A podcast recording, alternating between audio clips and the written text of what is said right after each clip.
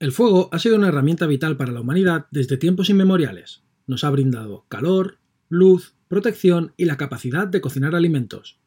Pero al mismo tiempo puede ser peligroso y destructivo si no se maneja adecuadamente. ¿Cómo podemos aprender a utilizar el fuego de manera segura y responsable?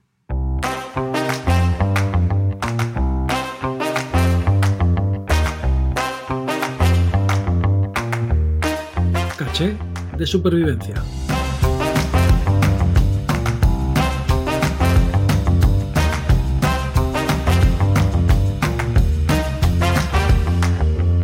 Saludos, me presento, soy Alex Pato, amante de la naturaleza, el bienestar y la seguridad.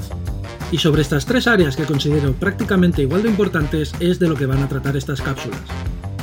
Estos cachés de supervivencia en los que intentaré poner en conocimiento diferentes temas, dar consejos, resolver dudas o incluso motivar a tomar diferentes acciones enfocándome en ayudar de una manera práctica a todos los que me escuchéis. En el caché de hoy hablaré sobre el fuego,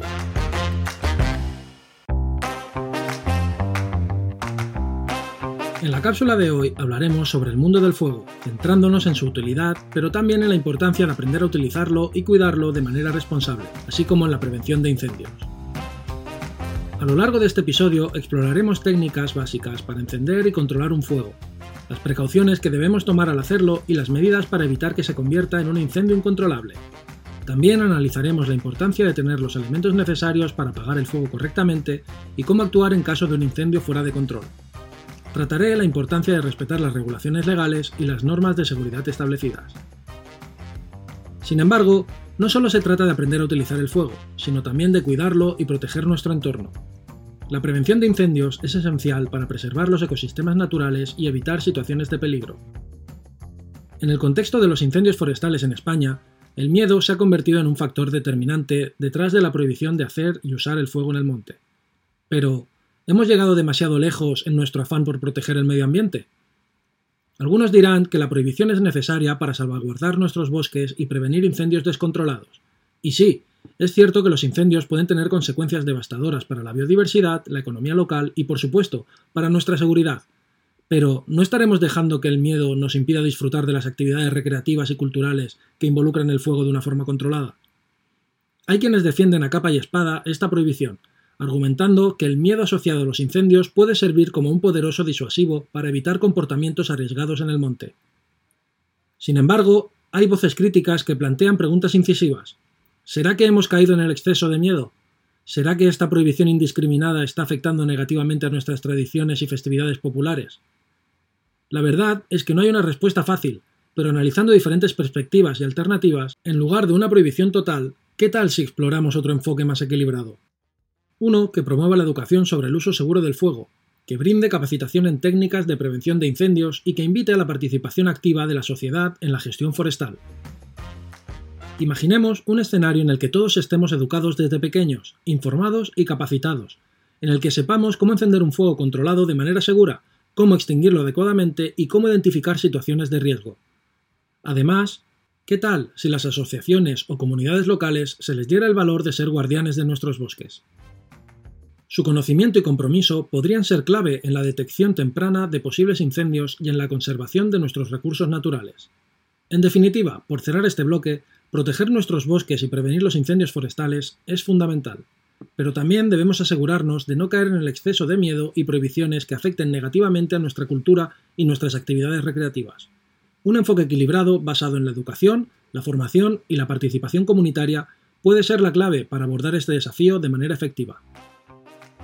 Desde aquí busco fomentar una mentalidad responsable y consciente respecto al fuego, que conozcamos sobre los lugares adecuados para hacer fogatas, cómo controlar y extinguir el fuego correctamente y cómo minimizar los riesgos de incendios accidentales.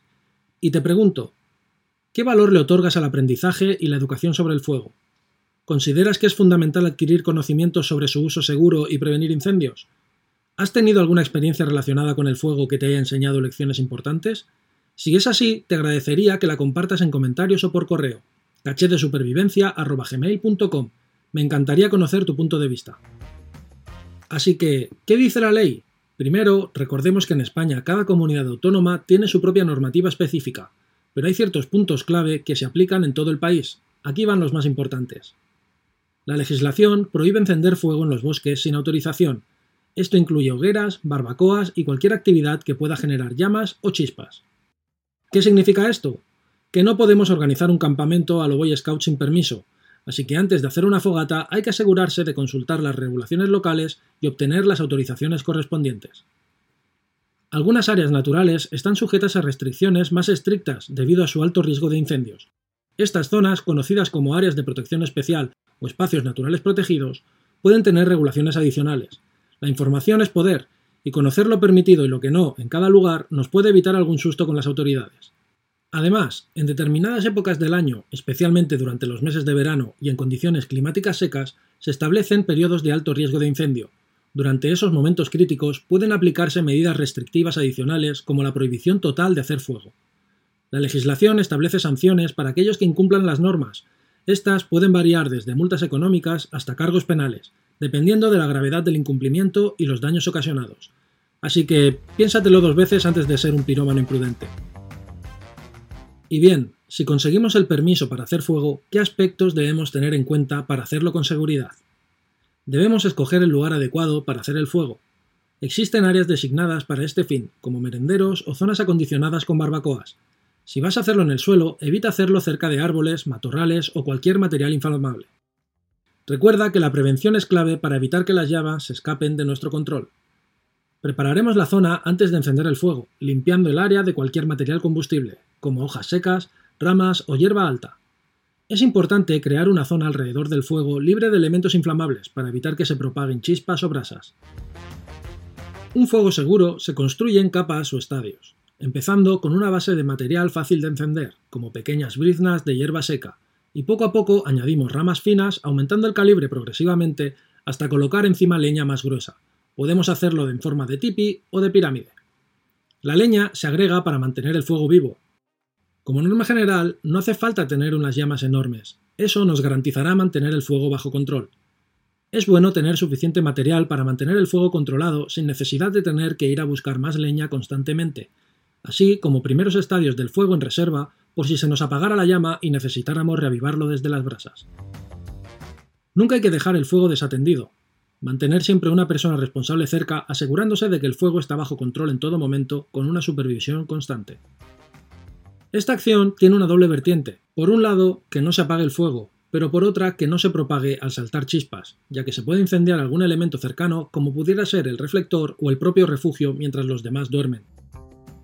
También es importante tener a mano algún agente extintor, como agua o arena, para apagar rápidamente cualquier emergencia.